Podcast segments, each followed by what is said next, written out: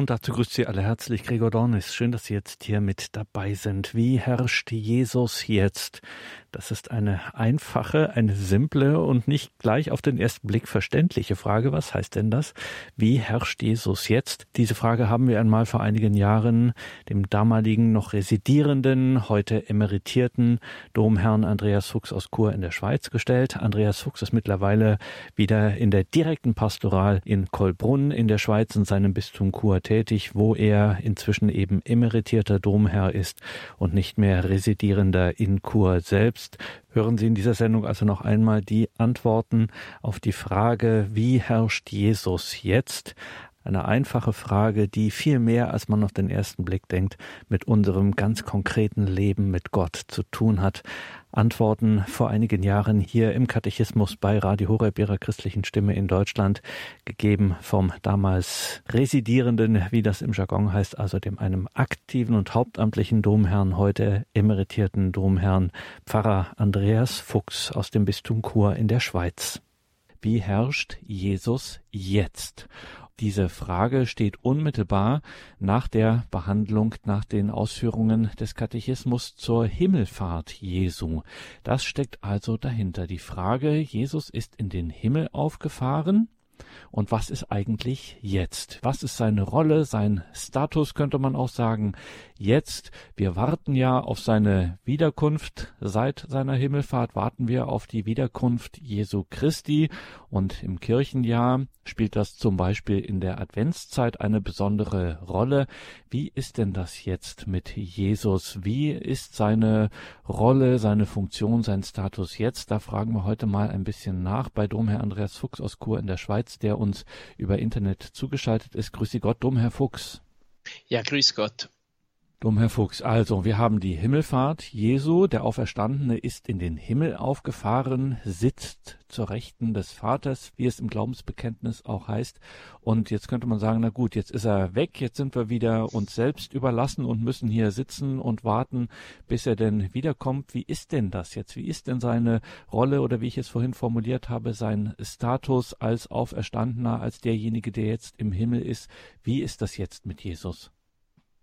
Ja, Jesus hat uns ja nicht äh, verlassen äh, und ist in den Himmel gegangen, eben, um uns als Weisen zurückzulassen. Er selber sagt es, ich lasse euch nicht als Weisen zurück, sondern ich sende euch den Heiligen Geist, er wird euch alles lehren, er wird euch in die ganze Wahrheit einführen. Äh, das heißt, Jesus sichert dem Leib nach, äh, dem, seinem physischen, fassbaren, äh, tastbaren Leib nach, hat er uns verlassen, aber äh, nicht seine Gegenwart nach. Er ist und bleibt der Herr. Äh, er ist und bleibt auch der Herr äh, seiner Kirche. Das heißt, er lebt und herrscht schon in seiner Kirche. Äh, ja, wir äh, empfangen ja seinen geopferten und auferstandenen, verherrlichten Leib in der heiligen äh, Kommunion. Also man kann nicht sagen, aha, jetzt ist er weg und jetzt äh, ja Pech gehabt, äh, jetzt sind wir wieder gleich schlecht dran äh, wie bevor das er kam. Nein, nein, äh, eben das sagt auch äh, der Punkt 668 des großen Katechismus, dass Jesus jetzt, nachdem er in den Himmel aufgefahren ist in seiner Menschennatur an der Macht und Autorität Gottes selbst teilhat. Jesus Christus ist der Herr. Und eben der Herr, äh, der herrscht, der lebt, der wirkt. Da hat es auch im Katechismus so einen Querverweis auf 450, eben was das Herr sein oder dieser äh, Titel Herr denn eigentlich äh, bedeutet. Das ist da, wo die Person Jesu beschrieben wird, dass er Gottes eingeborener Sohn ist, äh, dass er der Christus ist, der Messias und eben auch, dass er Herr ist äh, bei 446 und folgende. Und zuerst heißt äh, da oder wird da beschrieben, dass Herr eigentlich der Herr Kyrios äh, wird für den Vater im Alten Testament verwendet, also überall dort, wo der Name Gottes steht, dieses, äh, äh, diese Buchstaben JHWH, dieser unaussprechliche Name Gottes, wird mit Kyrios, Herr, wiedergegeben. Und wenn jetzt Jesus der Herr genannt wird, äh, dann ist das eben auch ein Hinweis darauf, dass Jesus dem Vater gleich ist, dass er auch Gott ist zusammen mit dem Vater, eben eines Wesens äh, mit dem Vater. Also nicht ein weiterer Gott, denn es gibt ja nur einen Gott, aber eine weitere Person äh, der Dreifaltigkeit. Und dann äh, wird auch da bei 446 und den folgenden äh, darauf Bezug genommen, äh, dass in der Heiligen Schrift äh, im Neuen Testament Jesus oftmals als Herr angesprochen wird, dass er das auch nicht zurückweist, sondern selber sagt, ich bin euer Herr und Meister oder eben auch in quasi in Gebetsform, es ist der Herr oder bei der Anbetung des Thomas mein Herr und mein Gott. Und dann auch, was eben äh, bei 450 äh, ist äh, oder Bezug nimmt, Jesus Christus ist der Herr äh, und kein anderer. Das heißt eben nicht äh, der Kaiser, keine irdische äh, Gewalt, sondern dass eben Jesus selbst der Herr ist. Hier heißt es vom Beginn des, der christlichen Geschichte an, bedeutet die Aussage, dass Jesus Herr über die Welt und die Geschichte ist auch, dass der Mensch seine personale Freiheit keine irdischen Gewalt absolut unterwerfen darf, sondern einzig Gott dem Vater und dem Herrn Jesus Christus. Nicht Cäsar, also nicht der Kaiser, ist der Herr. Und dann kommt ein Zitat aus dem Zweiten Vatikanischen Konzil. Die Kirche glaubt, dass in ihrem Herrn und Meister der Schlüssel, der Mittelpunkt und das Ziel der ganzen Menschheitsgeschichte zu finden ist. So wie es auch eben im Punkt, von dem wir ausgegangen sind, 668 steht, Christus ist der Herr des Weltalls, des Universums und der Geschichte. Das feiern wir auch am Christkönigssonntag. Also der Christkönigssonntag ist nicht nur, dass Christus am Ende der Zeiten, eben wenn er wiederkommt, Herr ist, sondern er ist jetzt schon Herr des Weltalls, Herr des Universums, äh, König der König eben, Herr der Geschichte. Auch dann, wenn es zugegebenermaßen, zumindest im Moment, nicht so scheint, wie wenn er der Herr wäre, wie äh, scheint eher so, wie wenn ihm äh, das ein bisschen entglitten äh, sei. Aber äh, das scheint so. Das schien auch am Kreuz damals schon so, äh, wie wenn er verloren hätte, den Kampf äh, verloren hätte, nicht der Sieger ist, aber Jesus ist und bleibt der Sieger, auch wenn er in der Ohnmacht, in der Schwachheit, aber in der Kraft seiner Liebe triumphiert. Äh, Jesus schlägt nicht rein. Äh, Jesus ist keiner, äh, der irgendwie da eben mit irdischer Gewalt, mit Militärmacht herrschen würde, sondern er ist der Herr, so wie es beim Christkönigsfest in der Präfation auch heißt, sein Reich ist ein Reich des Friedens, der Liebe, der Gnade, der Wahrheit. So möchte Jesus herrschen. Jesus herrscht schon damals und auch jetzt vom Kreuz herab, wie es der Hymnus äh, die, am, äh, an Christi Kreuzerhöhung am 14. September auch aussagt. Und ja, es ist vielleicht für uns heute ein Geheimnis, eben diese scheinbare Ohnmacht, aber die scheinbare Ohnmacht Christi zeigt sich im Allmacht, äh, in der Allmacht des Gekreuzigten äh, und Auferstandenen.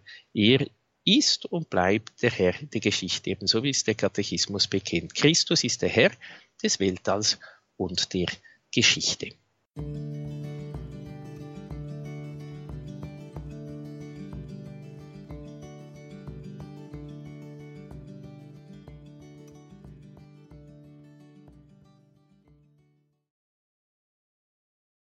Wie herrscht Jesus, der Herr, jetzt? Das ist eine Katechismusfrage, der wir heute nachgehen in dieser Sendung mit Domherr Andreas Fuchs aus Chur in der Schweiz. Also Jesus herrscht, er ist der Herrscher des Alls und der Geschichte, wie wir gerade gehört haben. Das ist uns heutzutage ein bisschen fremd, diese Formulierung, aber das ist tatsächlich unser Glaubensgut, das gehört zum Glauben der Kirche und dieses Herrschen geschieht eben nicht nach eher weltlichen Maßstäben, sondern nach den Maßstäben des gekreuzigten und auferstandenen. Ja, wie herrscht Jesus jetzt? Er ist also auch nach seiner Himmelfahrt, auch und gerade nach seiner Himmelfahrt bleibt der Herrscher des Alls und der Geschichte. Jetzt herrscht er aber, so sagt es der Katechismus, durch die Kirche. Er ist nämlich Christus, so sagt es der große Katechismus im Punkt 669, auch das Haupt der Kirche, die sein Leib ist. Das hört man immer wieder drum, Herr Fuchs. Die Kirche als der Leib Christi kann man sich irgendwie schwer vorstellen. Nochmal Stichwort Himmelfahrt. Er ist jetzt im Himmel, sitzt zur Rechten des Vaters und eigentlich möchte man ihn hier auf Erden haben, sozusagen quasi als den Vorsitzenden einer Gemeinschaft, einer Partei oder wie auch immer. Aber er ist äh, das Haupt der Kirche, die sein Leib ist. Erklären Sie uns das. Ja, das ist äh, ein sehr wichtiges Bild oder es ist eben nicht nur ein Bild, sondern es ist die Wirklichkeit, äh, eine Wirklichkeit, die uns äh, durch die Heilige Schrift auch äh, nahegebracht wird. Es ist keine Erfindung irgendwie so, wie man äh, was erfindet, dass man sagt, aha, wir könnten es ja so darstellen, sondern das ist die Heilige Schrift, die im Epheserbrief zum Beispiel äh, bis auch im Katechismus verwiesen ist, Epheser 4,10 oder 1 Korinther 5, 24 und folgende, dass Christus äh, das Haupt des Leibes ist und der Leib die Kirche. Äh, das, das hat auch ein, wiederum einen äh, Querverweis auf dieses Haupt, auf 792, der äh, auch sehr interessant ist. Da geht es äh, darum, um, äh, die, dass die Kirche eben genau der Leib Christi ist äh, und überschrieben ist bei 792 und folgende, Christus ist das Haupt des Leibes. Eben Christus ist das Haupt des Leibes, der Leib aber ist die Kirche. Äh, das ist ein Zitat äh, aus Kolosser 1,18. Und ich glaube, äh, das ist gerade in der heutigen Zeit wichtig, wo man von Gottesbildern und Kirchenbildern spricht. Interessanterweise wird dann immer behauptet, das Zweite Vatikanische Konzil hätte quasi das erfunden, dass die, die, die Kirche das Volk Gottes ist, mit Betonung dann auf Volk. Äh, ja, das Zweite Vatikanische Konzil hat viele andere Bilder äh, gesagt, äh, am wenigsten das des Volkes Gottes ist auch äh, zu sagen, ist ein alttestamentliches Bild und die Betonung liegt nicht auf Volk, sondern auf Gottes. Eben es ist Gottes Volk. Äh, also eben nicht zum, äh, und wird ganz klar gesagt, Moment, es ist nicht irgend so ein Volk wie das Volk der Deutschen, der Österreicher, der Schweizer, sondern es ist Gottes Volk, es ist sein Eigentum, es ist keine irgendwelche komische äh, Demokratie, wo jeder irgend so ein Jekami-Verein oder sonst irgendwas. Also eben deshalb ähm, ist dieses Bild, diese Wirklichkeit so wichtig, das müssten wir vielleicht in unserer heutigen Zeit auch wieder äh, neu bewusst werden. Christus ist das Haupt des Leibes, der Leib aber ist die Kirche. Das heißt mit anderen Worten, mal ein erstes, Haupt und Leib kann man nicht trennen. Äh, oder wie ein Kardinal mal äh, gesagt hat, äh, it's a package. Das heißt eben, es gehört zusammen. Man kann es nicht trennen. So wie unser Haupt, unser Kopf mit dem Leib eine einzige Person bildet, eine Einheit bildet, so bildet auch Christus und die Kirche eine einzige, wunderbare, geheimnisvolle Einheit. Und ich glaube, ebenso, das müsste äh, vielleicht gerade für unsere Zeit das Kirchenbild sein, das wir immer vor Augen halten. Also bitte nicht, äh, wie ich jeweils sage, bitte nicht das Röntgenbild äh, der Kirche vor Augen haben. Das Röntgenbild zeigt das Knochengerüst. Äh, das braucht's auch. Eben, es ist nicht einfach ein Klotz Fleisch, äh, sondern braucht eigentlich ein Knochengerüst. Äh, es braucht eine Struktur. Aber unser Knochengerüst ist zwar höchst notwendig und wesentlich, aber es ist vielleicht nicht das Schönste, äh, das wir haben. Von unseren Liebsten haben wir wahrscheinlich im, äh, im Portemonnaie, im Geldbeutel auch äh, nicht ein Röntgenbild, sondern eben ein viel schöneres. Also deshalb eben, das ist das schöne Bild, äh, dass wir uns wieder bewusst sein müssen. Ja, äh, bei 795 heißt es, dass Christus und die Kirche somit den ganzen Christus bilden. Die Kirche ist mit Christus eins. Und äh, dann kommt ein Zitat des heiligen Augustinus, äh, das uns ja vielleicht überrascht erschreckt oder mit, mit, mit Jubel erfüllt. Er sagt, lasst uns also jubeln und Dank sagen, dass wir nicht bloß Christen geworden sind durch die Taufe, sondern Christus Versteht ihr, Brüder, erfasst ihr die Gnade, die Gott uns schenkte, als er uns Christus zum Haupt gab? Staunt, freut euch. Christus sind wir geworden. Denn wenn jener das Haupt ist, wir die Glieder, dann ist der ganze Mensch, ihr und wir. Die Fülle Christi, das ist also Haupt und Glieder. Was heißt Haupt und Glieder? Christus und die Kirche. Also eben äh, diese innigste Einheit wird äh, dadurch ausgedrückt. Christus und die Kirche sind nicht zu trennen, bilden eine Einheit. Und durch die Taufe wurden wir in den Leib Christi aufgenommen. Äh, durch die Priesterweihe wurde der Priester dann eben auch ins Haupt und den Hirten Christi aufgenommen. Deshalb ist er vom Wesen her äh, auch äh, eben hat eine andere äh, Sendung oder ist er ist er von seinem Wesen her anders als ein, ein Getaufter oder äh, ja, das ist jetzt zwar äh, nicht unbedingt das Thema, aber äh, um zu sagen, eben wir sind in den Leib Christi, in die Kirche aufgenommen worden, nicht in einen Verein, wo man auch wieder mal austreten kann, sondern eingefügt, geheimnisvoll eingefügt in den lebendigen Leib Christi. Und eben die Kirche als lebendiger Leib Christi, die Kirche, die uns, wie Christus das Wort Gottes verkündet, die Kirche, die uns das Heil, wie Christus schenkt durch die Sakramente, eben die Kirche, die die Sendung Christi weiterführt. Und wir sind damit darin einbezogen. Auch wir sollen durch unser Leben das Wort Gottes verkünden und die Menschen zum Heil äh, führen. Und dann kommt da noch ein äh, Zitat der heiligen Jeanne d'Arc, äh, eines, das, wenn es hier so steht, äh, dass man denkt, ja gut, eben das bestätigt das. Also äh, die wurde ja auf dem Scheiterhaufen verbrannt äh, und verurteilt, notabene, von Klerikern. Also, und da heißt es, äh, das Zitat äh, da vom Katechismus, der von den heiligen Glaubenslehren gelehrte Glaube und das gesunde Empfinden der Gläubigen äußern sich in einem Wort der heiligen Jeanne d'Arc an ihre Richter.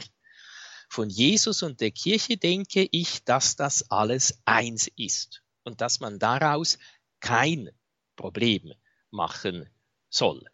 Und dann gibt's eine schöne Ansprache, eine Generalaudienz von Papst Benedikt, äh, dem 16. am 26. Januar 2011 über diese heilige Jeanne d'Arc. Es ist eine ganze Reihe über heilige Frauen und dann bespricht er eben auch das und zitiert eben genau auch äh, das und sagt dann, diese Aussage, die im Katechismus der katholischen Kirche wiedergegeben wird, hat im Zusammenhang mit dem Prozess der zu ihrer Verurteilung führte, im Angesicht ihrer Richter, der Kirchenmänner, die sie verfolgten und verurteilten, einen wirklich heroischen Charakter. In der Liebe zu Jesus findet Jeanne d'Arc die Kraft, die Kirche bis zuletzt zu lieben, auch im Augenblick der Verurteilung. Also eben, ähm, wenn sie das irgendwie so einfach in einer Katechismusstunde gesagt hätte, ja gut, wohlan, eben die Kirche und Christus sind eins, aber sie sagt das den Kirchenmännern, den Klerikern, die sie dann zum Tode verurteilen. Äh, also äh, eben der, sie sagt das den Vertretern der Kirche, dass die Kirche und Christus eins sind.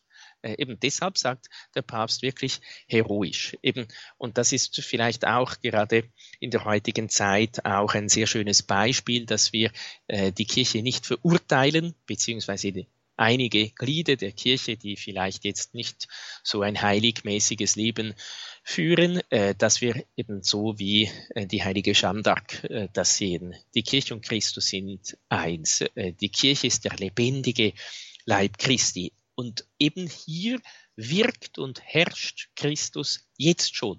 Das heißt natürlich dann auch, äh, wenn wir äh, Glieder der Kirche sind, äh, wenn äh, auch wir eins sind mit Christus, dann soll Christus auch in unserem Leben herrschen. Und er soll auch in unserem Herzen der Herr sein. Und dann kann man eben auch sagen, ja gut, äh, vielleicht ist gut, bevor man die anderen anklagt, äh, was sie falsch machen, zuerst einmal auf sich selber ein bisschen äh, zu schauen, ob da Christus wirklich auch in meinem Herzen, in meinem Leben herrscht. Und dann geht es da weiter von unserem Punkt aus, wo wir gestartet sind, 669, obwohl in den Himmel aufgenommen und verherrlicht, da er seine Sendung voll erfüllt hat, bleibt Christus auf Erden in seiner Kirche. Eben er bleibt gegenwärtig in der Kirche. Da hat es dann auch wieder einen Querverweis, 1088. Äh, und äh, da äh, geht es darum, die himmlische und die irdische Liturgie. Und da wird auch auf, aus dem Konzil ein Text zitiert, die verschiedenen Weisen der Gegenwart. Also gegenwärtig ist Christus im Opfer der Messe, sowohl in der Person des Dieners als auch vor allem unter den eucharistischen Gestalten. Gegenwärtig ist er mit seiner Kraft in den Sakramenten, gegenwärtig ist er in seinem Wort, gegenwärtig ist er schließlich, wenn die Kirche betet und singt. Also eben äh, auch da könnte man noch viele Betrachtungen darüber anstellen. Christus ist gegenwärtig in seiner Kirche. Und dann äh, ein weiterer sehr interessanter Punkt, die Kirche, das heißt, das im Mysterium schon gegenwärtige Reich Christi ist Keim und Anfang dieses Reiches auf Erden. Also die Kirche ist das Reich Christi, das Reich Gottes auf Erden. Schon eben Keim und Anfang dieses Reiches. Das sind zwei Texte, die auch, da hat es auch wieder viele Querverweise, einerseits 541, das Reich Gottes ist nahe und äh, auch Lumen Gentium ist ein Text über die Kirche im Zweiten Vatikanischen Konzil, vor allem der Punkt 3 und der Punkt 5, die eben auch da zitiert werden, äh, dass die Kirche das schon im Geheimnis gegenwärtige Reich Christi ist äh, und dass, wenn die heilige Messe gefeiert wird, sich das Werk unserer Erlösung vollzieht. Das bedeutet, eben wenn das Werk der Erlösung sich an uns vollzieht oder an uns ereignet, ja, der Erlöser, der einzige Erlöser ist Christus. Ja, wenn er äh, durch die Liturgie das Werk der Erlösung äh, an uns feiert, ja, dann muss er ja logischerweise gegenwärtig sein und nicht einfach getrennt im Himmel irgendwie und sich nicht für uns interessierend. Und dann äh, auch im Punkt 5 da von Lumen Gentium, von diesem Dokument des Zweiten Vatikanums, äh, da äh, wird auch gesagt, wie Jesus den Anfang seiner Kirche äh, macht, indem er äh, das Evangelium verkündet, äh, dass er äh, in seiner Person selber das Reich ist und äh, dass die Kirche äh, die Sendung äh, von Christus empfängt und äh, so weiter. Also eben auch wiederum, Christus lebt und wirkt in seiner Kirche, ist gegenwärtig. Also man muss nicht irgendwie die Fantasie besonders anstrengen, sondern äh, einfach eben das, was äh, die Heilige Schrift, was die Kirche, der Katechismus der katholischen Kirche lehrt, sich zu Herzen nehmen. Und da merkt man, aha, ist eigentlich wunderbar. Christus hat uns tatsächlich nicht verlassen, sondern äh, ich bin ihm ja ganz nahe, eben in den Sakramenten, vor allem im Sakrament der heiligen Eucharistie, äh, da empfange ich ihn persönlich, ihn ganz selber. Sagt Domherr Andreas Fuchs aus Chur in der Schweiz in dieser Sendung, in der wir der Katechismusfrage nachgehen, wie herrscht Jesus, also der in den Himmel aufgefahrene, wie herrscht der jetzt? Hier und jetzt. Und liebe Hörerinnen und Hörer, Sie haben es gemerkt, der Katechismus der katholischen Kirche ist da wirklich eine, ja, wie immer, eine wirkliche Fundgrube. Es lohnt sich da hineinzuschauen. Ich sage nochmal die Punkte. Ab den Punkten 668 ist das der Fall und wir haben von den vielen Querverweisen gehört, die man da auf jeden Fall auch nachschlagen kann, um dann zum Beispiel in einen weiteren Punkt 795 zu kommen, wo dann dieses besondere Zitat von Jeanne d'Arc zu finden ist. Also herzliche Einladung nachzulesen, das durchzuarbeiten, auch durchzumeditieren, durchzubeten, die Texte des Katechismus der katholischen Kirche hier ab dem Punkt 668 und dann eben auch mal diese Querverweise an der Seite am Rand der Texte auch nochmal aufzuschlagen und da zu vertiefen. Da kann man wirklich viel entdecken. Domherr Fuchs, eine Sache müssen wir vielleicht noch mal ansprechen, wenn wir jetzt so intensiv über die äh, Gegenwart Christi in seiner Kirche gesprochen haben, die Kirche, die sein Leib ist, dann müssen wir immer noch dazu sagen, es ist eine sakramentale, eine geheimnisvolle Wirklichkeit. Und ich muss mich jetzt zum Beispiel, wenn ich, äh, ganz platt gesagt, wenn ich mich mit meinem Pfarrer nicht so besonders gut verstehe oder ähnliches, davon hängt das nicht ab, davon wird diese Realität sozusagen vielleicht äh, im schlimmsten Fall getrübt, aber sie ist trotzdem da. Also ich kann mich darauf verlassen, wenn die äh, Sakramente ordentlich gespendet werden, dass ich dann ganz äh, dieser Realität, dieser Gemeinschaft mit Christus teilhaftig werde.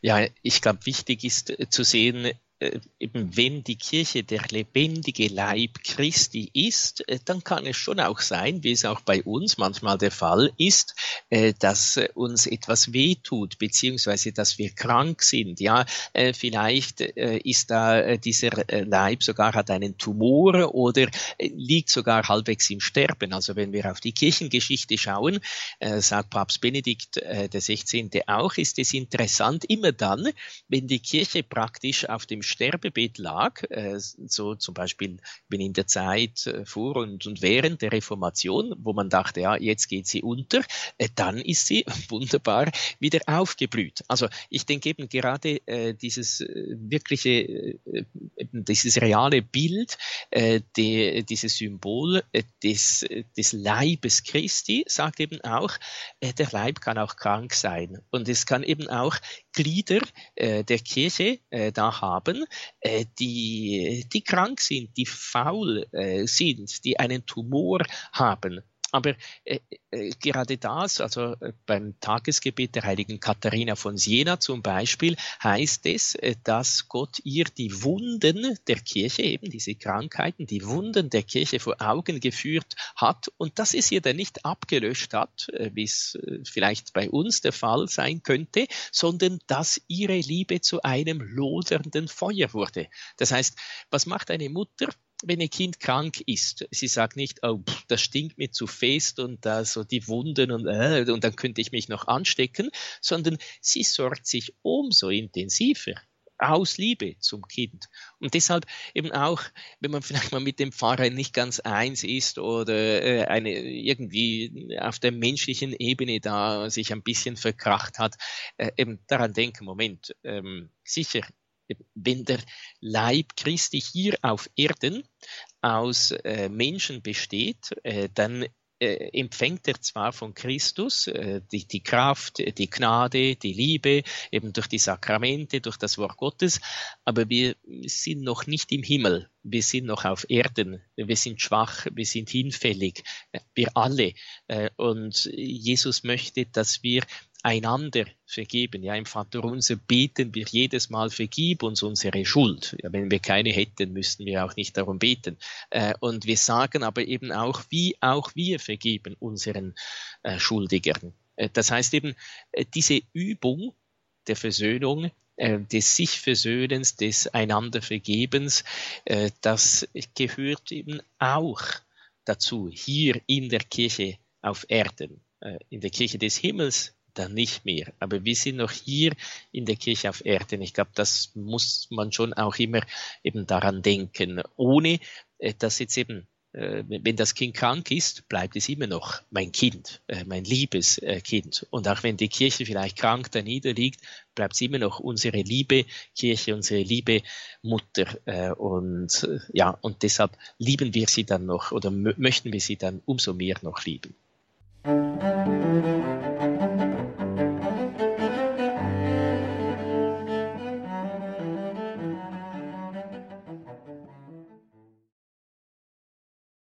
Eine einfache, eine wesentliche Frage hat uns heute in einem ersten Teil beschäftigt, in dieser Katechismus-Sendung bei Radio Horeb, ihrer christlichen Stimme in Deutschland.